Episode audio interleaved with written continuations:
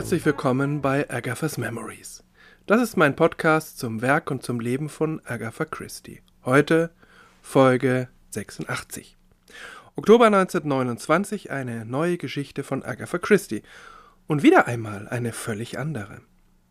Die 20er Jahre weisen bei Agatha vielleicht nicht die Meisterwerkdichte der 30er und 40er Jahre auf. Aber welche Vielfalt, welche Experimentierfreude und überbordende Kreativität.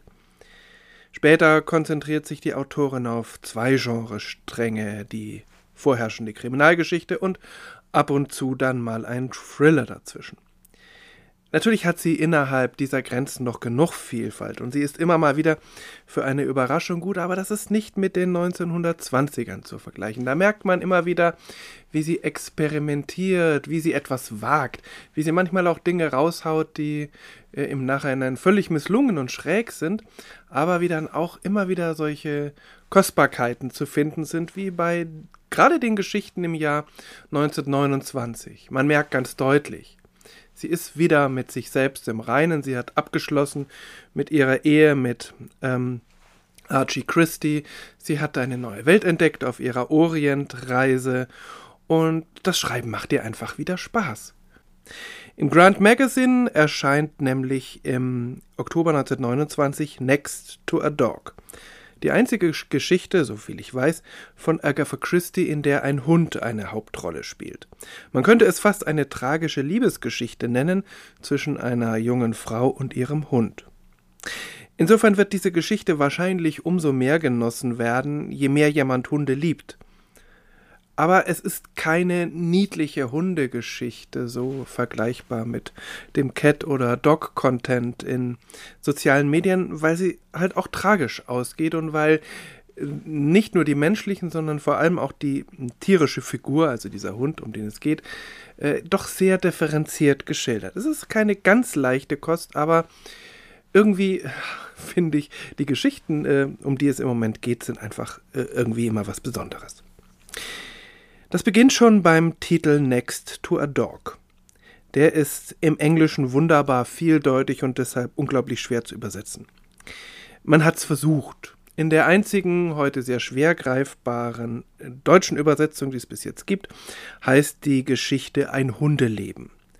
Und das ist wirklich im Vergleich zur Bedeutungsvielfalt des Originaltitels fast armselig. Ein Hundeleben, ja, was bedeutet das? Und es stimmt auch nicht ganz.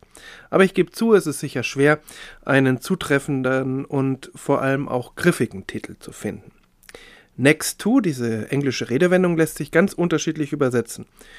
Sie spiegelt aber dadurch auch die vielen Deutungsebenen der Geschichte. Next to a dog könnte heißen neben einem Hund, aber auch an zweiter Stelle nach einem Hund oder fast ein Hund. All das passt. Aber all diese Titel sprechen einen anderen Aspekt dieser Geschichte an. Worum geht es eigentlich? Auf den ersten Blick ist die Anfangskonstellation ganz ähnlich wie in der Geschichte der letzten Folge. In beiden Fällen stehen junge Menschen offenbar vor dem Nichts. Aber in The Golden Ball ist das ein humoristischer Einstieg, hier bittere Realität. Und dass es um einen Hund geht, wissen wir auf den ersten Seiten noch gar nicht, wenn wir nicht den Titel hätten. Das baut Agatha sehr geschickt auf. Wir wissen, irgendwas ist mit dieser jungen Frau, äh, dieser Joyce Lambert, nicht in Ordnung. Sie hat irgendein Problem, aber wir kommen nicht so ganz dahinter, was es ist, und das entwickelt sich dann ganz allmählich. Joyce Lambert ist in einer echten Zwangslage. Sie ist eine junge Frau aus gutem Hause, inzwischen aber schon fast in Armut abgerutscht. Sie hat durch ihre bisher behütete Existenz keinerlei Qualifikationen erworben, die ihr jetzt weiterhelfen könnten. Ihr Mann ist im Krieg gefallen und sie kann sich nicht an seine reiche Verwandtschaft um Hilfe wenden, weil sie dann zugeben müsste, dass er sein Vermögen verspielt hat. Sie will ihn schützen und nimmt in Kauf, dass sie selber darunter leidet.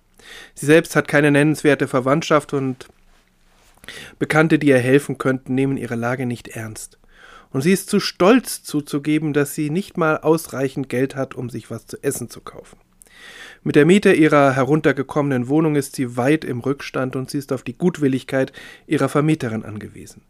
Sie hat einen Verehrer, einen reichen Verehrer, der sie heiraten möchte und sie sofort heiraten würde, aber den verabscheut sie, weil er im Grunde ein brutaler Mensch ist. Ihr entscheidendes Problem aber, das sie gar nicht lösen möchte, ist, sie hat einen Hund. Terry, zwölf Jahre alt, ein Geschenk ihres Ehemannes aus glücklicher Zeit, den sie leidenschaftlich liebt. Er ist kein besonders schöner Hund, auch kein besonders gutwilliger. Er knurrt Fremde an und beißt Joyce in den Arm, als er selbst vor Schmerz nicht mehr aus noch einweist. Mit anderen Worten, er ist ein Lebewesen mit eigener Persönlichkeit und eine meisterhafte Charakterschilderung Agatha Christie's. Überhaupt ist die zentrale Beziehung dieser Geschichte, die zwischen Joyce und Terry, einfühlsam und vielschichtig gezeichnet. Das ist aber kein Wunder, denn die Beziehung Agatha Christie's zu ihren Hunden, überhaupt zu Tieren, war ihr Leben lang eine ganz besondere. Terry ist ein Terrier, könnte man bei dem Namen ja fast denken, genauso wie Agatha Christie's liebstes Tier in diesen Jahren. Schon als kleines Kind war Agatha Christie mindestens genauso gerne mit Tieren wie mit Menschen zusammen. Bei ihnen fand sie die unaufdringliche, bedingungslose Liebe, die sie bei Menschen oft vermisste auch eine Loyalität und Verlässlichkeit, die sie nicht immer anderswo fand. Eine Liebe, die sie dann auch selbstverständlich erwiderte, sei es zu Hunden, sei es zu Vögeln. Janet Morgan schreibt dazu in ihrer Biografie, Agatha habe sich in Tieren wiedergefunden, die ihre Gefühle auch nicht in Worte fassen konnten, sondern mit den Lebewesen, die ihnen nahestanden, eine Bindung aufbauten, die ohne Worte funktionierte. Agatha Christie und ihre Mutter verstanden sich eben auch so mühelos und instinktiv, und so mühelos fand sie sich auch von ihren Haustieren verstanden. Terry wird in dieser Geschichte folgendermaßen eingeführt. As the door opened, a white body precipitated itself upon the girl, an aged, wire-haired terrier, very shaggy as to coat and suspiciously blary as to eyes. Joyce gathered him up in her arms and sat down on the floor. Terry, darling, darling, darling Terry, love your missus, Terry, love your missus a lot. And Terry obeyed. His eager tongue worked busily. He licked her face, her ears, her neck, and all the time his stump of a tail wagged furiously. Als die Tür aufging, katapultierte sich ein weißer Körper auf die junge Frau, ein gealterter, drahthaariger Terrier, sehr zottelig, was das Fell anging und verdächtig trübe, was die Augen anging. Joyce sammelte ihn in ihren Armen auf und setzte sich mit ihm auf den Boden. Terry, Liebling, lieber, lieber Terry, hab dein Frauchen lieb, hab dein Frauchen sehr lieb. Und Terry gehorchte. Seine eifrige Zunge arbeitete geschäftig. Er leckte ihr Gesicht, ihre Ohren, ihren Nacken, und die ganze Zeit wedelte sein Stummelschwanz heftig. Interessanterweise lesen wir wenig später davon, dass sie sich gezwungen sieht, ähm, den Heiratsantrag ihres Verehrers anzunehmen. Und wir, hör, wir lesen, wie er sie küsst, ihr Gesicht, ihre Lippen, ihren Nacken, und das kann sie nur ertragen, indem sie an die Marmelade denkt, die im Lebensmittelgeschäft aufgereiht ist. Also eine ziemlich direkte Gegenüberstellung der Liebesbezeugungen eines Hundes und eines Menschen. Und was ziemlich klar wird in dem einen Fall, sind sie bedingungslos ehrlich gemeint, im anderen Fall steckt da aber noch etwas anderes Bedrohliches dahinter. Von den 20ern bis zu seinem Tod 1938 hatte Agatha Christie eine sehr innige Beziehung zu dem Terrier Peter, der eigentlich der Hund ihrer Tochter war. Peter ist sicher das Vorbild für Terry, auch wenn er zu dieser Zeit, 1929, viel jünger war. Und er bekommt dann später noch einmal ein literarisches Denkmal in ihrem Roman Dumb Witness von 1938. Sehr berührend ist aber auch ihre Widmung des Krisenromans The Mystery of the Blue Train. Sie lautet To the two distinguished members of the OFD, Carlotta and Peter den beiden herausragenden Mitgliedern des OFD gewidmet, Carlotta und Peter. Peter ist natürlich der Terrier. Carlotta ist Carlotta Fischer, genannt Carlo, zu dieser Zeit gleichzeitig Rosalinds Kindermädchen und Agatha Christie's Sekretärin, außerdem ihre lebenslange Freundin. Der OFD ist ein scherzhafter, ausgedachter Club, den Carlo und Agatha erfunden haben, den Order of the Faithful Dogs. Damit nennt Agatha in dieser Widmung die beiden Lebewesen, die ihr in den Krisen des Jahres 1926 den meisten Halt gegeben haben. 1930, als Peter scheinbar lebensgefährlich krank ist, ist sie deshalb in großer Sorge und sie schreibt darüber ihrem zweiten Ehemann Max, dessen Beziehung zur Ehe noch sehr frisch ist. Sie befürchtet, dass er diese Liebe zu Peter nicht ganz verstehen kann und sie bezeichnet Peter als my little friend and loving companion in affliction. Mein kleiner Freund und liebender Kamerad im Elend. Und sie fügt hinzu, You've never been through a really bad time with nothing in the world but a dog to hold on. Du bist nie durch eine wirklich schlimme Zeit gegangen mit nichts auf der Welt als einem Hund, um dich daran festzuhalten. Und das ist auch eine direkte Anspielung gerade auf diese schwere Zeit, ähm, als sie äh, den Tod ihrer Mutter betrauern musste und tatsächlich, bis auf Rosalind, die ja als kleines Kind noch nicht wirklich zählte, nur Peter bei ihr war, selbst Carlo war nicht da, die musste sich um ihren eigenen kranken Vater kümmern. Peter wird 1930 wieder gesund und Agatha Christie selbst findet dann in ihrer Beziehung zu Max immer wieder dieses instinktive Verständnis füreinander. Das instinktive Verständnis, was sie an Tieren so schätzte und was Archie Christie offenbar nicht aufbringen konnte. Insofern ist es eigentlich kein Wunder, dass Agatha Christie eine solche Geschichte schreibt. Und in dieser Geschichte ist die Beziehung zwischen Mensch und Hund dann auch die einzige, die wirklich ausgearbeitet ist. Die Beziehung Joyces zu ihrem verstorbenen Ehemann ist nur Erinnerung, die Beziehung zu diesem Verehrer ist nur eine Farce, und eine zukünftige glückliche neue Liebesbeziehung zu einem Menschen deutet sich nur an. Es ist tatsächlich so.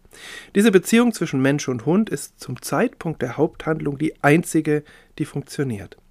Sie ist sogar so stark, dass sich ein Teil dieser Beziehung für den anderen, wenn auch unbewusst, zu opfern scheint. Es stellt sich die Frage, funktioniert die Geschichte auch für LeserInnen, die mit Hunden wenig oder gar nichts anfangen können?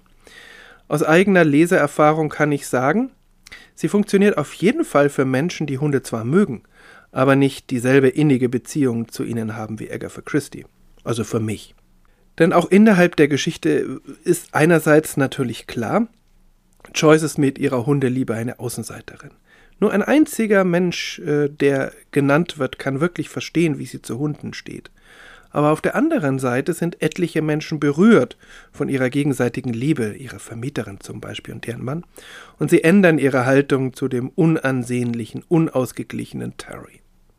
Mal abgesehen von den Hundeelementen enthält die Geschichte einige ausgezeichnete Charakterzeichnungen. Joyce selbst ist eine interessante Frau mit Stärken und Schwächen, die sich manchmal selbst im Weg steht, die an sich zweifelt und doch bedingungslos, gegen, äh, bedingungslos loyal gegenüber Lebewesen ist, die sie liebt, sei es ihr verstorbener Ehemann oder ihr Hund. Insofern kann man sagen, dass sie Terry sehr stark ähnelt. Eine sehr unsympathische, aber nichtsdestotrotz stark skizzierte äh, Gestalt ist Joyces reicher Verehrer Arthur Halliday. Eindrücklich geschildert wird auch die Vermieterin Mrs. Barnes mit ihrem häufig alkoholisierten Ehemann und ihren klaren Prinzipien, die sie aber immer mal wieder aus Mitleid über den Haufen wirft. Oder die, ich vermute, angeheiratete Aunt Mary, Tante Mary voller guter Absichten, aber ohne einen Schimmer, wie es Joyce wirklich geht, woran die aber selbst nicht unschuldig ist. Im Rahmen dieser Geschichte werden die entweder explizit oder implizit irgendwie an Terry gemessen, der nicht elegant ist und oft verwirrt und unausgeglichen, aber doch loyal und ehrlich bis zuletzt. Und nur eine einzige Person in dieser Geschichte, also abgesehen mal von Joyce, kann vor diesem Vergleich bestehen. Ich fand die Geschichte wunderbar. Sie könnte kitschig sein, aber dafür schreibt Agatha Christie viel zu subtil und zu differenziert. Aber natürlich ist sie wahrscheinlich wieder einmal nicht jedermanns Fall. Vor allem natürlich nichts für Menschen, die von Agatha Christie nur klassische Detektivgeschichten erwarten. Die gibt es hier ganz sicher nicht. Stattdessen eine wunderbare, kleine, gut geschriebene und auf ihre Weise auch sehr persönliche Geschichte. In der nächsten Folge geht es ein wenig klassischer weiter. Denn ebenfalls im Oktober 1929 bringt Agatha Christie als Sammelband eine Reihe von, na, man könnte es Detektivgeschichten nennen, heraus, die sie hauptsächlich 1924 geschrieben hat. Aber davon mehr beim nächsten Mal. Für heute Schön, dass Sie dabei waren, dass er dabei war. Ich hoffe, es war eine gute, unterhaltsame Folge, auch wenn die Geschichte so sehr unzugänglich ist heutzutage. Zumindest im Deutschen. Ähm, es hat mich gefreut und ja, bis zum nächsten Mal. Alles Gute.